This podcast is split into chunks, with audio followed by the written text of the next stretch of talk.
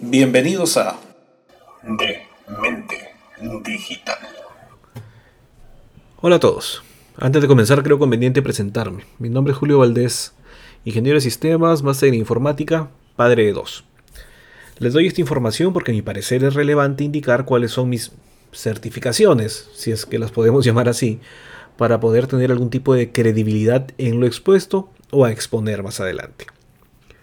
Dicho esto, bienvenidos a este primer capítulo de este nuevo proyecto personal, este podcast que lo he denominado de Mente Digital, en el cual iremos tocando temas sobre tecnología, el uso que se le da y los diferentes puntos de vista sobre esta. El tema de hoy, pues lo he titulado La tecnología, los niños y la cuarentena.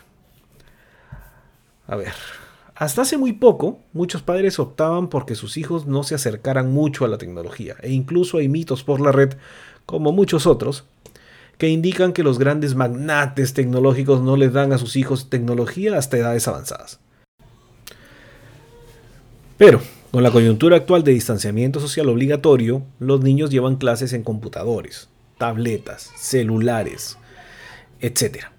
Los padres han comprado elementos de cómputo para sus hijos porque ellos, dígase los padres, necesitaban usar sus propios equipos en los mismos horarios, los equipos de trabajo. Los niños, que en realidad son nativos digitales, se han adaptado bastante rápido a esta modalidad, no los padres en realidad. Lo cual me deja con algunas preguntas.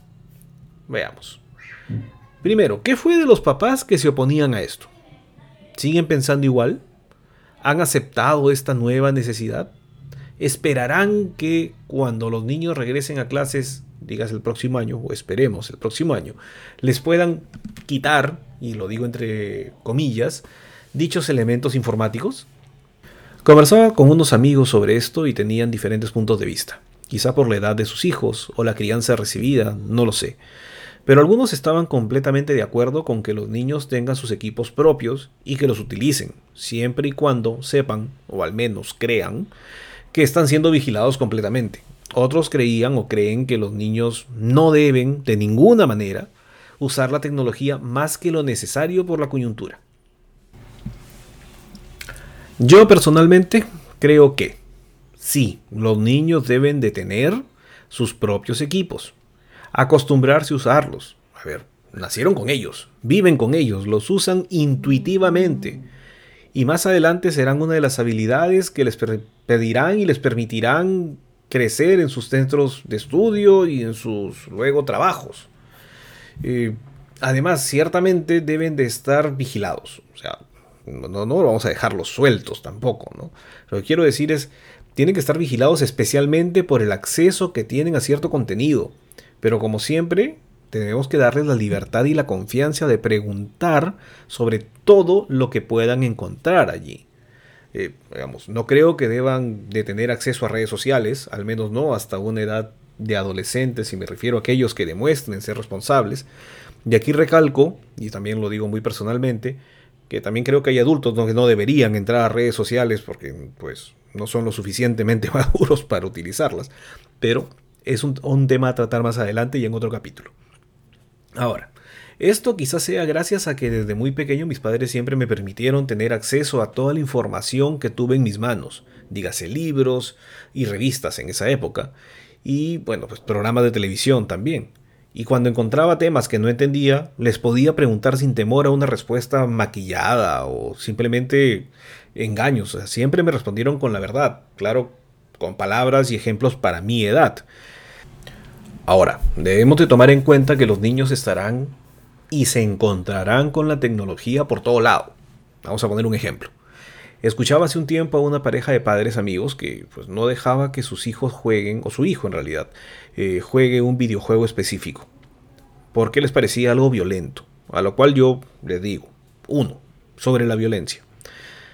No jugábamos nosotros a policías y ladrones nos lanzábamos dardos de papel o incluso tapas de botellas o chapitas, como les decimos aquí en el Perú, haciéndonos heridas, moretones, y en más eran bien vistos hasta como heridas de guerra, según nosotros, llevadas con mucho orgullo durante los siguientes días o semanas en algunos casos.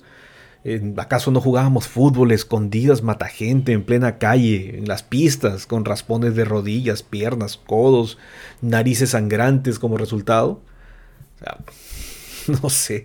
Eh, sobre los niños. Eh, estos niños van a irse en una movilidad otra vez al colegio, van a cruzarse con otros niños, quienes van a hablar del juego, quienes van a mostrarles el videojuego en sus tabletas o teléfonos, quienes les van a prestar sus equipos por momentos para jugarlos.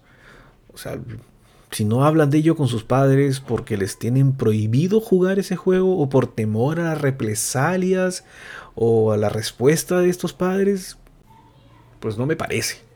Ahora, sobre la tecnología. Eh, ¿Los juegos de video son adictivos? Sí, claro que lo son. Pues están programados para ser adictivos, para mantener a su jugador allí, sentado, jugándolos. Es por eso que se desarrollan. Es por eso en la forma en que se venden, es la forma en la cual se publicitan. Pero es también esta tecnología la que nos permite tener comunicación en tiempo real de un punto a otro en el mundo. O sea, nos permite tener esta telemedicina, nos permite investigar, ver museos que no conocemos, escuchar puntos de vista de otras personas con vivencias o realidades distintas a las nuestras. Es decir, la violencia siempre existió, y aunque a mí no me guste, existirá por mucho tiempo más. Los niños seguirán teniendo acceso a muchas cosas que no queremos o que no queramos que lo tengan, gracias a su interacción con otros niños. Y la tecnología actual no solamente son los videojuegos o esta forma de pensar, ¿no? Es el videojuego y, el, lo que hacen en YouTube, no, o sea, están tan satanizados que hay muchas cosas más que no vemos, o sea, las videollamadas con sus abuelos, el mapa del GPS en tu teléfono, el poder rastrearlos en caso de una emergencia, solo por poner algunos ejemplos. Veamos, dicho todo esto, ¿no creen ustedes que es mejor que dicho juego lo jueguen con los padres, quienes les puedan explicar, como adultos responsables y padres que los aman, de qué se trata y qué hacer en ciertos casos según lo que vaya apareciendo en el juego, eh, que les puedan poner los límites con conocimiento de causa, abriendo ese puente de comunicación entre, entre padres e hijos que muchas veces no se puede lograr tan fácilmente. Nuevamente, es mi opinión. Lo ideal, para mí, es permitir que nos tengan la confianza para hablar sobre todo lo que se encuentren en el camino, todo lo que jueguen, todo lo que hagan, siempre y cuando seamos nosotros también responsables de lo que les proveemos. O sea, yo a mis hijos los tengo conectados, sí. ¿Tienen límites en sus equipos? Sí. ¿Saben que tienen límites? Sí. Ambos tienen Android. Entonces la opción más directa de Android para esto es el Google Family Link. Funciona bien. Eh, me dice explícitamente cuánto tiempo han estado haciendo una u otra cosa. Me permite saber qué es lo que pueden o no pueden instalar. Porque las aprobaciones las tiene mi esposa y las tengo yo. No es que ellos puedan instalar cualquier cosa. Eh, aparte de eso, eh, les permito también tener YouTube Kids, allí. Nuevamente, esto pues porque yo sé del tema y porque también estoy seguro de, lo que están haciendo y sobre todo porque sé que no me mienten. si yo les digo y les pregunto qué viste hoy día, me van a responder. Y sé que cuando ven algo que o salta algo que en realidad a ellos no les parece, lo primero que hacen es venir a preguntarme o decirme, papá salió esto. Entonces vamos al hecho de que sí, la tecnología nos permite y nos va a permitir monitorear. Pero el tema no es el monitoreo, el tema es que ellos vean y sepan que pueden confiar en nosotros. Y solo para terminar, eh, debemos recordar que los niños no aprenden de lo que les decimos o de lo que les prohibimos, sino de lo que les damos como ejemplo con nuestras acciones, con nuestras reacciones, con nuestras formas de expresarnos. Bueno, eh, me despido, no sin antes decirles que no se olviden de dejar sus comentarios sobre el tema en demente.digital. Y si desean conversar sobre otro tema, pues pueden hacerlo mediante sus comentarios también allí o en las redes sociales. eh, búsqueme como de mente digital o también a mi correo julio.valdez arroba demente.digital. Eh, fue un gusto y gracias por escucharme. De mente digital.